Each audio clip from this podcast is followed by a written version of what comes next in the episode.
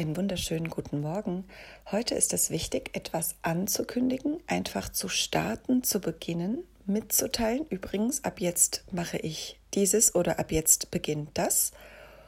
Unwichtig ist jegliche Idee, die mit äh, Chaos und Stress verbunden ist, nach dem Motto, oh, wenn ich das jetzt aber alles so ankündige oder dieses so ankündige, könnte das ähm, durcheinander bringen oder Chaos erzeugen.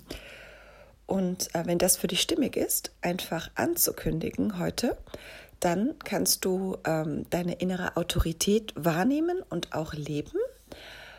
Und ähm, aus dieser Autorität und der ankündigenden Energie heraus hast du einen sehr guten Ausblick und kannst ähm, sehr gut erkennen, wohin es dich führt, äh, wie deine Einbahnstraße aussieht oder was das höhere Ziel ist dahinter. Das kannst du sehr gut heute fühlen und auch ähm, ja, fest installieren, damit es dich auch weiterhin führt.